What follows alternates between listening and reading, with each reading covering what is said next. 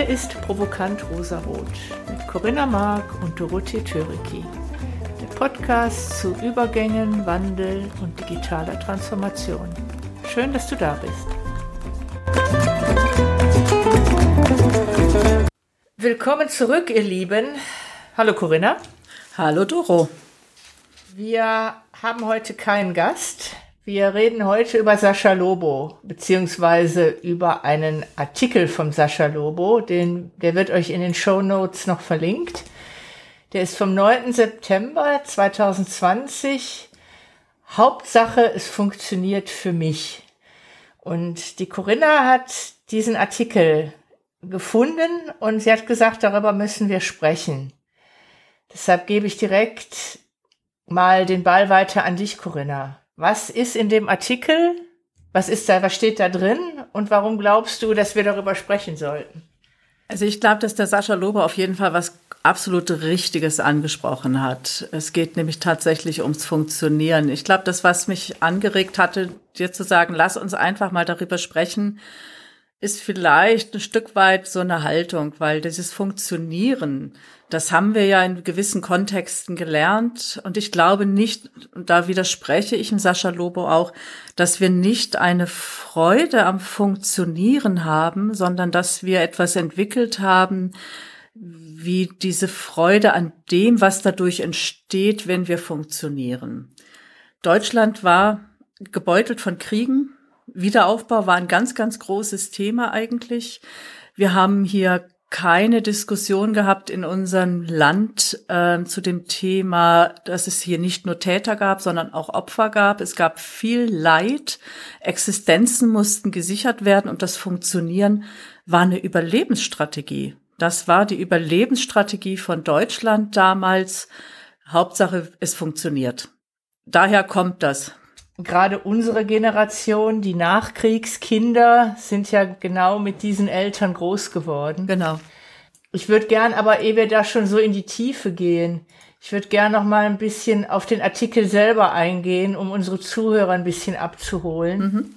Sascha Lobo hat mal wieder das, das große Thema, warum kriegen wir es in Deutschland nicht gebacken, dass wir endlich mal ein funktionierender Digitalstaat werden. Und er bringt so ein paar Zahlen, die finde ich dann auch schon wieder furchtbar peinlich, was die Anbindung an schnelle Internetverbindungen angeht. Also das heißt, wir sind nicht in der Lage, eine passende, zukunftsfähige Dateninfrastruktur aufzubauen. Ich bringe mal gerade die äh, Zahlen, weil das regt ihn zu Recht auf, wie ich finde. absolut, absolut. Die technische Abdeckung von schnellem Internet ist bei Norwegen 90 Prozent, Spanien 85 Prozent, der EU-Durchschnitt beträgt 39 Prozent. Und jetzt können wir ja leider mit euch Zuhörern nicht in den Dialog gehen, sonst hätte ich gefragt, ratet mal, wo Deutschland liegt.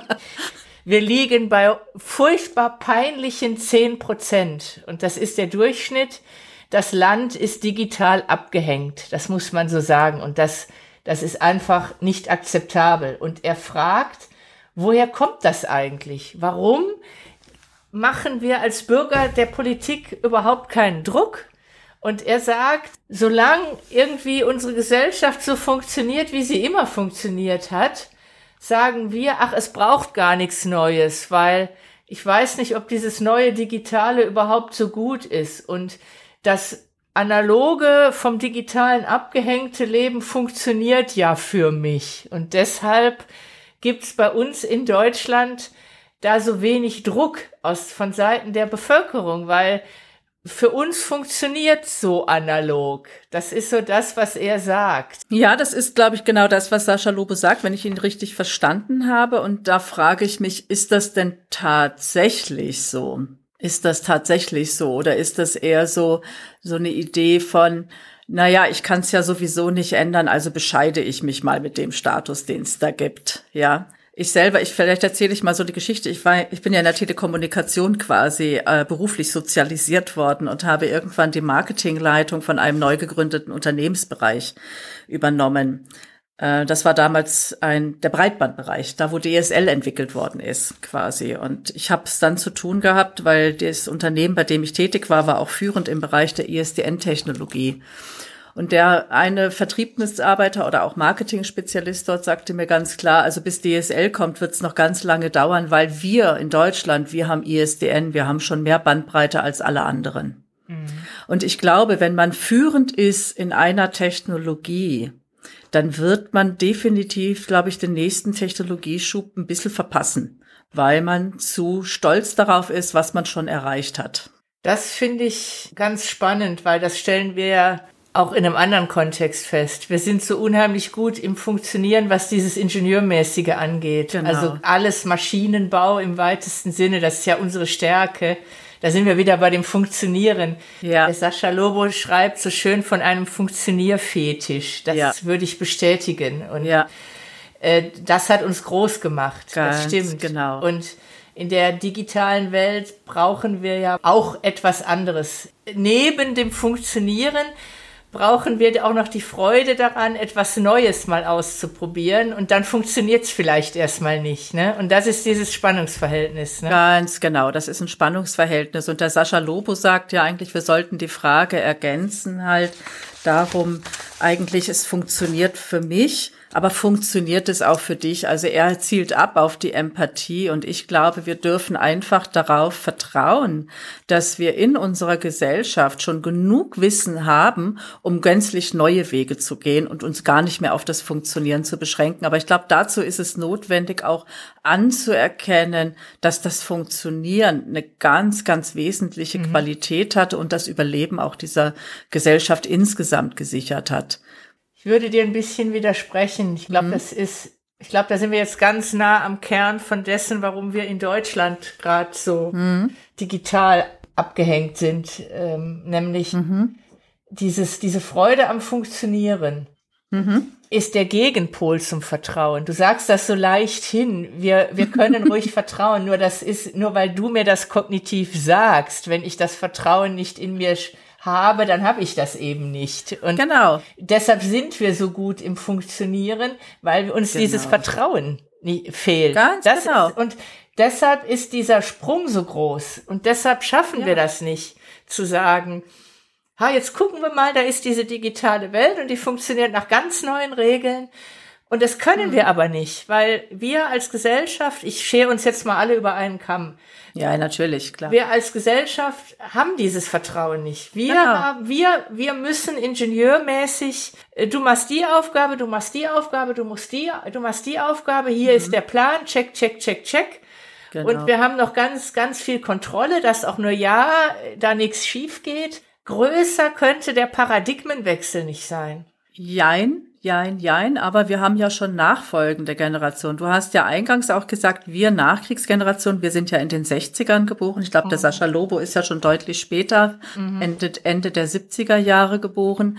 Und wenn wir jetzt noch mal weiterschauen, die Kinder, die sozusagen in den 80ern, in den 90ern, die haben ja schon ein ganz, ganz anderes Selbstverständnis als unsere Generation. Ja. Da ist ja schon viel mehr Vertrauen da. Ja. Als bei den Älteren, weil die haben, sage ich mal, in ihrer Sozialisation Sachen gehört wie, das kannst du, das schaffst du und du kannst ganz viel erreichen, wenn du das möchtest. Da sind wir noch komplett anders sozialisiert. Das heißt, die haben eigentlich dieses Thema von Vertrauen schon viel, viel mehr drin, als es die ältere Generation hat.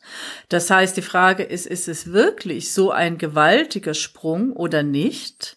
Ich behaupte mal eigentlich gar nicht, aber diejenigen, die heute an der Macht sind und die, die heute sozusagen die Fäden in der Hand halten und die Zukunft beeinflussen, da ist ein Entwicklungsbedarf gegeben, auf jeden Fall.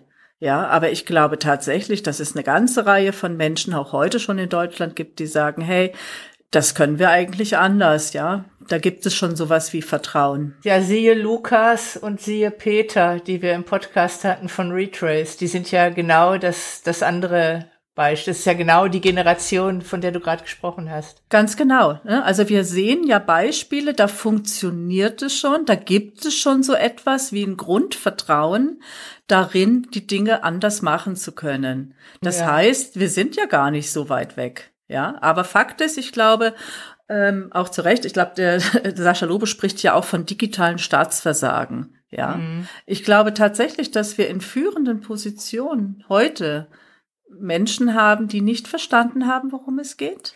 Müsste dann unsere Generation weg? Weg von naja. den Schalthebeln der Macht? Also Doro, ich weiß jetzt ja nicht, aber wir sollten vielleicht noch bleiben. Wir natürlich nicht, aber die anderen alle, weißt du? Die anderen alle weg damit. Ja, nicht weg damit, aber ich glaube, wichtig ist, äh, in diesen, in diesen Reigen einzusteigen. Wir müssen reflektieren, wo kommen wir her, wie sind wir geprägt und was wollen wir erreichen. Mhm.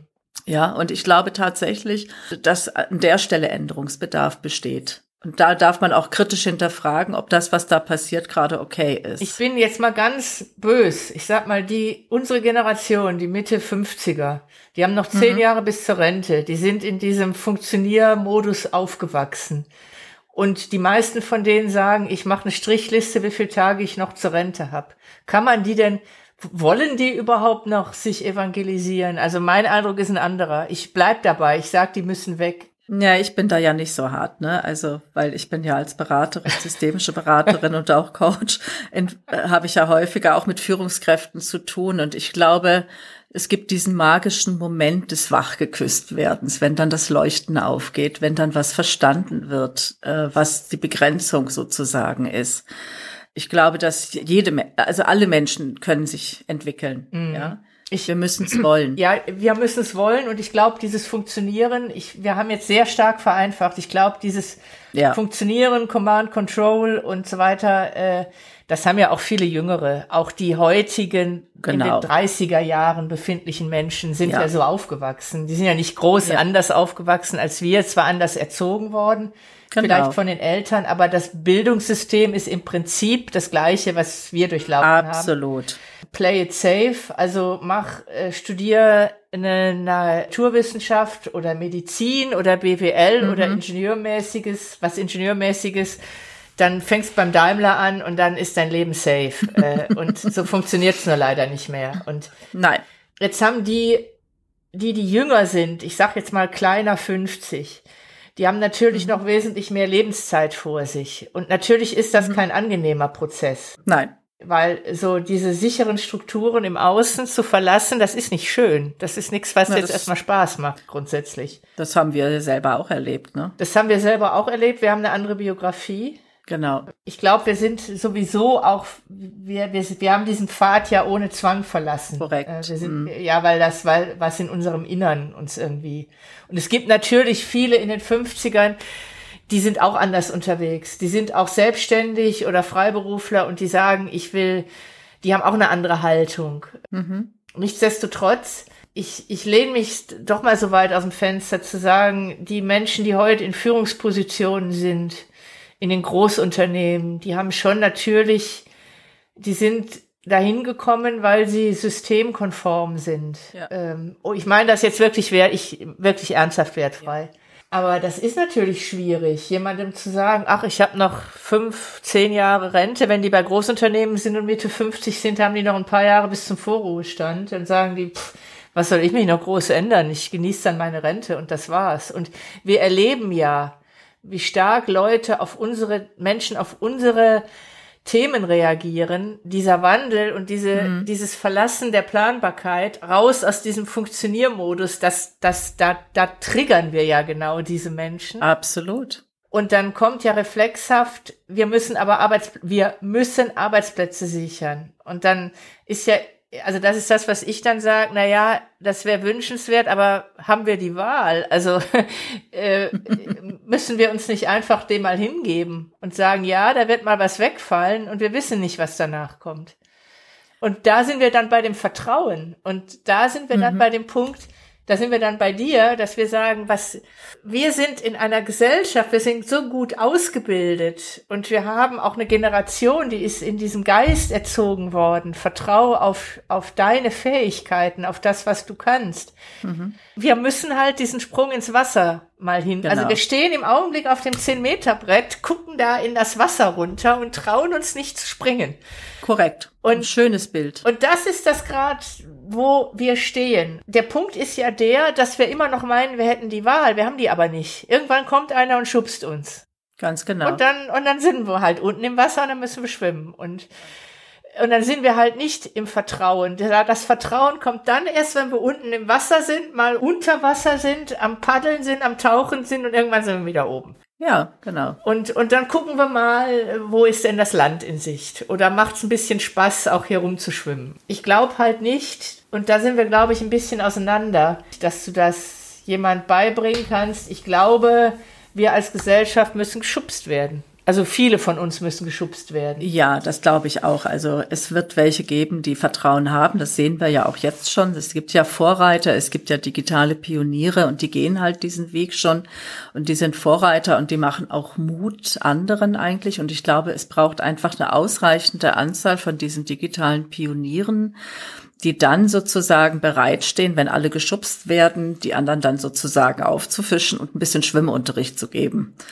Ja, mhm. ähm, das glaube ich schon auch. Also wann gehen Menschen in eine Veränderung? Menschen gehen in eine Veränderung einfach, weil sie aus sich heraus einen Drang verspüren. Da würde ich mal uns mit zurechnen, die einfach erkannt haben, hm, das, was ich da mache, passiert, passt mir eigentlich gar nicht so. Ich will mich verändern. Mhm. Also das heißt, es gibt welche, die tragen, ich sag's mal so, ein Veränderungsgen in sich und dann gibt es andere, die haben großes, größeres Beharrungsvermögen. Und das ist per se ja jetzt auch mal gar nichts Schlechtes. Ne? Also wir beide werden jetzt nie die Heger und Pfleger in irgendwelchen Organisationen sein können. Es braucht aber auch Heger und Pfleger in Organisationen. Ja, und dann braucht es aber auch die, die mutig voranschreiten. Und ich glaube, was wir aber aufhören können in der Sprache, dieses so wahnsinnig polarisierende. Es hat ja alles seine Berechtigung und jetzt braucht's halt aber gerade mal was anderes. Und ich stimme dir zu, ja, es braucht die, die auch schubsen. Es braucht diese Krise äh, damit sozusagen mehr in Bewegung geht. Und vielleicht mag die Corona-Pandemie sozusagen einen, einen, gewaltigen Schubs gegeben haben, mhm. weil einfach ganz klar ist, dass die Dinge nicht mehr so bleiben, wie sie sind, wie sie mal waren. Mhm. Und das Vertrauen, das ist das, was sich dann entwickelt. Aber wenn wir Fingerpointing machen und sagen, das ist nicht okay, dann ist es für die Menschen viel schwieriger. Und das ist, glaube ich, der Punkt, auf den ich äh, hin will es hat eine gute Berechtigung, dass es so ist, wie es ist. Mhm. Und das hat, das braucht eine Würdigung auch entsprechend. Mhm. Ja. Mhm. Also wir reden sozusagen in dieser ganzen Community von systemischen Beratungen und so weiter, da drängt sich ein Thema immer weiter auf, dieses Thema kollektives Trauma. Wenn ich höre, dass äh, die Psychotherapie das Thema von Trauma und transgenerationalem Trauma äh, von nicht ganz so langer Zeit erstmalig wahrgenommen hat, weil sie festgestellt haben, dass die psychischen Erkrankungen bei jungen Menschen einfach drastisch zugenommen haben ähm, und damit dieses Thema von transgenerationalen Traumata überhaupt mal in Erwägung gezogen wurde, dass es vielleicht doch was ist, dann dürfen wir das nicht vergessen. Kannst du gerade mal erklären, was, was darunter mhm. verstanden wird? Ja, transgenerationale Traumata sind Trauma, Traumen, die in früheren Generationen entstanden sind und über Generationen weitergegeben worden sind, mhm. quasi. Das mhm. sind so Dinge, über die in Familien nicht gesprochen wurde, wo aber Dramatisches stattgefunden hat. Und da nehme ich einfach wahr, in dieser ganzen Community, Beratungs-Community, Coaches und so weiter, da ist viel, viel mehr Augenmerk auf diesen Themen. Es gibt wahnsinnig viele Online-Seminare dazu. Und wenn wir über diese Veränderung der Gesellschaft sprechen, dann dürfen wir dieses überhaupt nicht außen vor lassen. Mhm. Ja, also es braucht mehr eine Würdigung dessen. Und ja, wir brauchen zugleich aber auch wirklich diesen, dieses Ziehen, wir müssen uns verändern. Das brauchen wir auch als Gesellschaft, damit es überhaupt weitergehen kann in eine gute Zukunft. Aber auf eine angemessene Art und Weise, glaube ich. Mhm. Weil das Funktionieren, da glaube ich, können wir auch ganz klar sagen, wir haben auch in dieser Generation der Mitte 50-Jährigen haben wir auch durchaus große Fälle von psychischen Erkrankungen, von Burnout und ähnlichem. Das kommt auch nicht von ungefähr. Keiner mag funktionieren. Kann mir keiner sagen, dass er funktionieren mag. Mhm. Es ist halt nur so ein Mechanismus, der läuft halt ganz automatisch und da darf ich Ausstiegshilfen anbieten. Du hast gerade schon den Begriff Ausstiegshilfen gesagt. Ähm, ich würde es mhm. ein bisschen umformulieren. Ich habe mhm. vorhin gesagt, äh, mit dem 10-Meter-Brett, da kommt einer, der schubst. Mhm. Äh, aber vielleicht braucht es ja auch viel mehr Menschen, die einfach unten im Wasser schon schwimmen. Genau. Und einfach so eine Freude ausstrahlen. Also nicht nur schubsen, also das ist ja. drücken, sondern auch es braucht Menschen, die ziehen, die Visionäre. Ja. ja. Und das braucht's, wahrscheinlich braucht's alles. Wir reden ja so viel genau. über Vielfalt und ja.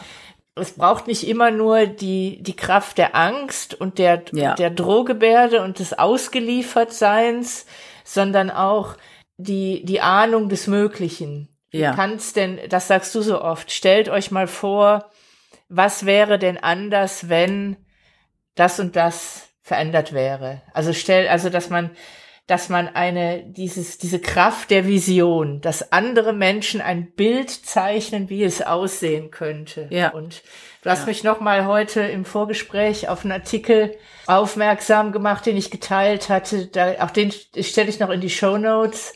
Der heißt when every job is automated. A utopia or a dystopia. will jetzt nicht das alles zusammenfassen, aber ganz kurz geht es darum, dass in diesem Artikel gesagt wird, die alten Griechen, die waren ja schon, also die Bürger Griechen, die Bürger Athens äh, waren ja von der Last der Arbeit befreit, weil Sklaven die Arbeit getan haben. Und er spricht von einem digitalen Athen wenn Maschinen uns von der Last der Arbeit befreien und wir wieder in diesen Status kommen, wir dürfen Mensch sein und sind von der, von der Last der Arbeit, von das, was Arbeit schwer macht, befreit. Das heißt nicht, dass wir als Mensch keine Arbeit mehr haben werden, aber sie wird ganz anders sein und sie wird eine, einen ganz anderen Begriff bekommen. Und ich glaube, das wird momentan viel zu wenig gemacht, an dieser Vision mal zu denken, weil da stimmen wir ja überein. Die Zukunft wird so, wie wir als Menschen sie haben wollen, wie wir sie bestimmen. Und wenn die Weltuntergangsszenarien diese Welt bestimmen, dann wird's auch mit einer gewissen Wahrscheinlichkeit auch schlechter werden. Was, was wir viel mehr brauchen, ist diese Vision. Was braucht es, dass wir als Menschheit auf diesem Planeten auf einem in einem digitalen Athen arbeiten, erleben können. Und wie sieht dann Arbeit aus? Und wo kommt das Geld her? Wie, wie, wie muss ein Wirtschaftssystem aussehen? Und da sind wir wieder in diesem systemischen Denken. Da kommt eins genau. zum anderen. Und das kann auch nicht ein Mensch alleine. Aber es glaub, ich glaube, es braucht diese Pioniere, die eine Ahnung von einem digitalen Athen geben. Wir brauchen die Vision. Wo wollen wir hin? Wo wollen wir hin als Gesellschaft? Wie wollen wir miteinander leben? Ja, wie soll sich das anfühlen? Genau. Und wie wollen wir tatsächlich sicherstellen, dass die Menschen auch Teilhabe haben am gesellschaftlichen Leben? Ja, es geht natürlich ganz klar, wo, womit verdiene ich oder womit kann ich nachher noch meine Wohnung, mein Leben zahlen? Ja. Ähm, und solange diese Fragen, glaube ich, nicht ausreichend gewürdigt werden, wird es ganz schwierig sein mit diesem Wandel weil wir einfach diesen großen Umbruch haben und die Arbeit sich wirklich verändern wird. Ja, Menschen sind es gewohnt, tagtäglich zur Arbeit zu gehen, von acht bis fünf oder sieben oder wie auch immer. Und dann stellt man sich vor, boah, die, es wird weniger Arbeit sein. Was mache ich dann mit meiner Zeit? Ganz genau. Eine große ja. Frage. Eine große Frage. Eine schwere Frage. Ganz schwere Frage. Und ich glaube, da brauchen wir viel mehr Foren, wo wir uns als Bürger dieser Gesellschaft Gedanken gemeinsam darüber machen, wie wollen wir es denn eigentlich haben? Ja. ja, wie wollen wir es eigentlich haben? Ich glaube auch, die Zukunft wird es zeigen, aber ich glaube, wir alle brauchen mehr oder weniger eine Struktur und eine Aufgabe. Natürlich. Und dieses, es ist ja auch ein bekanntes Phänomen, dass Menschen, die in Rente gehen, wirklich in ein Loch fallen. Ja, natürlich. Weil sie, also das ist erstmal so das Paradies. Da hat man ganz lange Jahre drauf hingehofft. Dann ist dieser Tag da. Das ist dann erstmal toll. Urlaub, Freiheit, mhm. Garten machen, Wohnung renovieren. Ich weiß nicht, was, was alles. Und irgendwann ist das alles getan. Ja. Dann sind die Aufgaben ja. weg. Und was ist dann? Ja. Ich glaube, wir alle könnten uns schon mal mit dem Thema beschäftigen. Nicht die Rente, sondern das digitale Athen wird uns vor sehr ähnliche Aufgabenstellungen wird uns sehr ähnliche Aufgaben stellen. Ja, ich glaube, wir als Menschen sind angehalten, uns gut mit uns selbst zu beschäftigen. Wer bin ich? Wo komme ich her und wo will ich hin? Fragen, die wir eigentlich, solange wir im Modus des Funktionierens sind, uns nicht stellen mussten weil da hat es ja funktioniert. Insofern, da, da stimme ich diesem Funktionieren-Begriff schon zu. Es wird aber immer weniger funktionieren. Und deswegen ist es gut, wenn wir uns mit uns beschäftigen, dass wir eine Idee davon bekommen, wer wir denn eigentlich sind. Ja. Und das ist sozusagen die große Entwicklungsaufgabe der Menschheit. Und deswegen glaube ich, dass wir, wenn wir über die digitale Zukunft reden, uns einfach auch sehr parallel damit beschäftigen müssen, wer bin ich als Mensch. Und da sind wir dann auch natürlich stark bei der Erziehung. Mhm. Das sagen ja viele, viele Experten. Wir werden als, wir werden alle sehr kreativ geboren. Ja. Und das Schulsystem erzieht uns das wieder ab. Dann müssen wir in diese strenge Struktur rein. Und äh, auch da müssen wir sehr fundamental darüber nachdenken, wie muss denn dann Erziehung aussehen? Und wie, was macht uns denn fit für dieses Leben?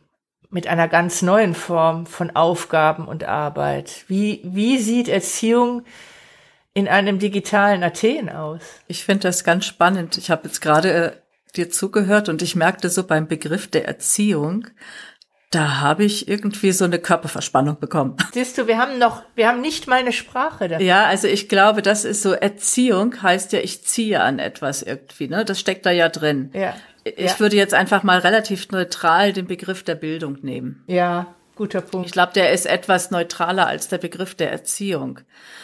Ich glaube, wir müssen uns davon verabschieden, weil Erziehung, da ist auch das Funktionieren drin. Ich ziehe in eine bestimmte Richtung, damit etwas funktioniert.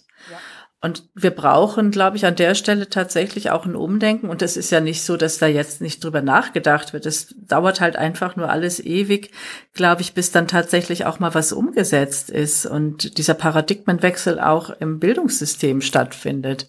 Aber es gibt ja ganz, ganz zarte Pflänzchen, wo schon was anderes äh, passiert, wo äh, Freiheiten den Kindern zugestanden werden, sich quasi zu entwickeln. Und ich sage ja immer, Menschen sind Entwicklungswesen und haben Lust zum Lernen, haben Lust zu lernen, haben Lust, sich weiterzuentwickeln. Und die, ich glaube, diesen Rahmen zu schaffen, dass Lust entsteht für Weiterentwicklung, oder für Entwicklung überhaupt. Weiterentwicklung ist ja auch schon wieder was Hierarchisches, ne? Ja. Also Lust an Entwicklung, also Räume schaffen für Lust an Entwicklung. Ja. Also, und das merke ich tatsächlich, unsere Sprache hat ganz viel von diesem Funktionieren, von diesem Hierarchischen. Und ich glaube, dadurch, dass Sprache ja so wirkmächtig ist, können wir eigentlich auch über Sprache Veränderung einladen. Und vielleicht war das auch so ein bisschen mein, wo ich mich so ein bisschen dran gerieben habe, Sascha Lobo ist ein begnadeter Kolumnist und ich lese ihn wahnsinnig gerne. Aber er hat natürlich, sage ich mal, vom sprachlichen Duktus her, lädt er auch sowas ein. Ja. Und da ist für mich so die Frage, wie können wir aufmachen, dass so alles möglich ist, dass wir uns wirklich in diesem Meer der Möglichkeiten baden. Das heißt, was du bei ihm jetzt bei diesem Artikel kritisierst, ist, dass er sehr wertend ist. Ja, natürlich. Es ist ja aber auch vielleicht seine Aufgabe als Kolumnist, sehr stark zu polarisieren und sehr stark den Finger in die Wunde zu legen. Ähm, da gibt's andere, die haben andere Aufgaben. Also wenn ich in Entwicklungsprozessen in Organisationen bin, dann versuche ich natürlich von der Sprache so Räume zu schaffen, dass Entwicklung möglich ist, ja. Ähm, aber wenn ich sowas höre wie äh, Digital Failed State, ähm, das lädt nicht ein. Ne? Das, da fühle ich mich beschämt. Und da komme ich gar nicht in so eine Handlung rein. Ja, ich schon, weil ich werde dann wütend, weil ich finde, er hat recht. äh, und äh, tatsächlich finde ich es auch wirklich peinlich, was wie sehr die Politik da versagt hat. Aber letztendlich auch wieder wir alle, weil wir machen zu wenig Druck. Äh, da hat er schon irgendwie auch recht. Wir sind so sehr ja, wohlstandsgeprägt. Wir haben uns so schön gemütlich mhm. eingerichtet, weil irgendwie ist ja alles okay. Und ich habe noch kürzlich nach einem Vortrag ein Gespräch gehabt. Da ging es um, um digitale Netzwerke und wir haben darüber gesprochen. Es ging auch um diese große, um, um den sehr bekannt gewordenen Netflix-Beitrag The Social Dilemma, wo viele ehemalige Executives der amerikanischen Social-Media-Unternehmen, also von, von Twitter, von Google, von Facebook, sagen, wir müssen unsere unsere Medien und unser Social Media muss anders werden, weil Menschen werden abhängig gemacht und darüber haben wir gesprochen. Und dann kommt immer wieder, kommt da, da kann ich fast die Uhr nachstellen, kommt, ja, an wen muss ich mich denn da wenden? Und dann sage ich immer, da ist keine Instanz. Es gibt auch nicht die eine Instanz, wo ich jetzt unseren Fail State beklagen könnte, sondern das ist sowas wie, ich muss selbst wirksam, da sind wir wieder bei der Selbstwirksamkeit. Da sind wir dann auch wieder bei dem, bei dem Begriff von funktionieren. Ich muss dieses Funktionieren mal unterbrechen. Die Politik, die funktioniert ja gerade ganz gut, weil äh, wir sind ja alle ganz zufriedene Bürger. Und ich will jetzt um Gottes Willen nicht den Wutbürgern das Wort reden, bloß nicht. Äh, aber was ich finde, ist, wir brauchen mal eine neue Challenge, also eine neue Herausforderung an der an die Politik, vielleicht auch eine neue Kraft, in der eine, eine neue Partei, die einfach mal die Hauptaufgabe hat, diese ganzen die ganzen Dinge, die überhaupt nicht in Frage gestellt werden, eben mal in Frage zu stellen und da auch Debatten dran auszulösen. Und um nochmal auf den Punkt zu kommen, an welche Instanz wende ich mich mal? Wende ich mich denn da? Wir sind das. Wir alle. Wir als Bürger. Wir müssen die Debatten lostreten. Letztendlich sind wir alle so eine Art Rezo. Klar, es hat nicht jeder einen YouTube-Kanal mit ein paar hunderttausend Abonnenten, aber auch ein Rezo war vorher nicht äh, äh mit Themen der Politik bekannt, sondern er hat es aus einer Eigeninitiative gemacht. Und dass er da so eine Resonanz erzeugt hat, das war für ihn jetzt auch nicht absehbar. Und äh, wir alle müssen diese Debatte anstoßen. Und äh, was ich damit sagen will, ist, wir sind immer noch so in diesem in diesem Maschinendenken. Mich stört da was und wo ist denn das Rädchen, an dem ich drehen muss? Sprich, den Menschen, die Instanz, die ich da ansprechen muss, die jetzt mal das entsprechende Rad äh, ändern kann, dass wir auf einmal alle Glasfaseranschluss kriegen. Das müssen wir uns erkämpfen. Ja, auf jeden Fall.